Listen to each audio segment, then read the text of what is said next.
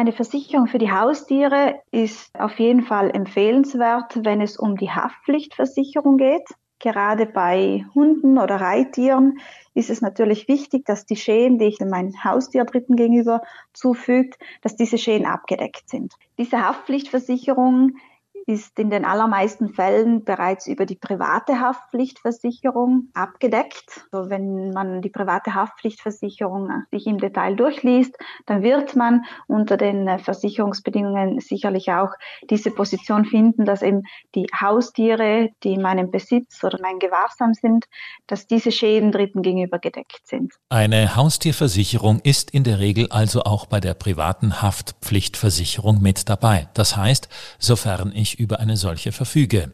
Es gibt die sogenannten typischen Haustiere wie Hund, Katze, Vögel, bei manch einigen vielleicht eben auch das Reitpferd. Wie aber sieht es bei exotischeren Haustieren aus?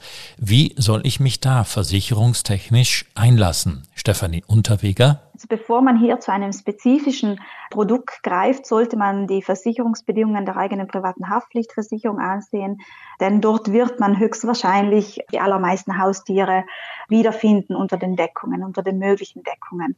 Unterschiede kann es bei den Reittieren geben, aber auch hier könnte eventuell die private Haftpflichtversicherung ausgebaut werden, in den allermeisten Fällen, bevor man zu einem spezifischen Produkt oder einem getrennten Produkt greift.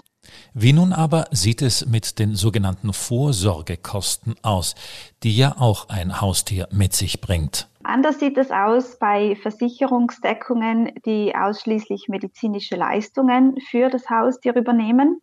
Ein chirurgischer Eingriff, der zu machen ist, ein Krankenhausaufenthalt, diagnostische Untersuchungen. Hier muss man sehr genau hinschauen, welchen Umfang diese Versicherung hat und welche Kosten natürlich dann mit dieser Versicherungsabdeckung in Verbindung stehen. Also bei Vorsorgeversicherung greift die eigene Haftpflichtversicherung nicht mehr. Und wie immer bei Versicherungen gilt es dann eben auf die Details zu achten. Also hier muss ich zu einem spezifischen Produkt greifen. Meistens finden wir hier Versicherungen für Katzen und Hunde.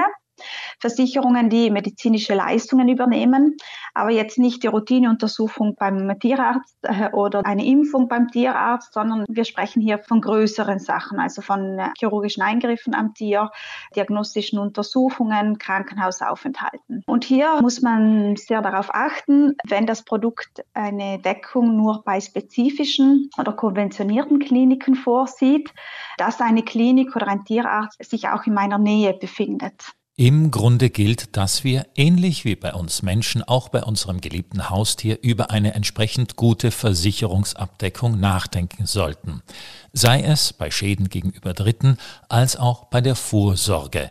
Daher das Fazit der Versicherungsexpertin. Man sollte sich auf jeden Fall mit diesen Versicherungen befassen. Es muss einem bewusst sein als Hundehalter, dass Kosten auf einen zukommen, speziell medizinischer Natur und gut abwägen. Also die Versicherungsbedingungen sollten im Detail betrachtet werden.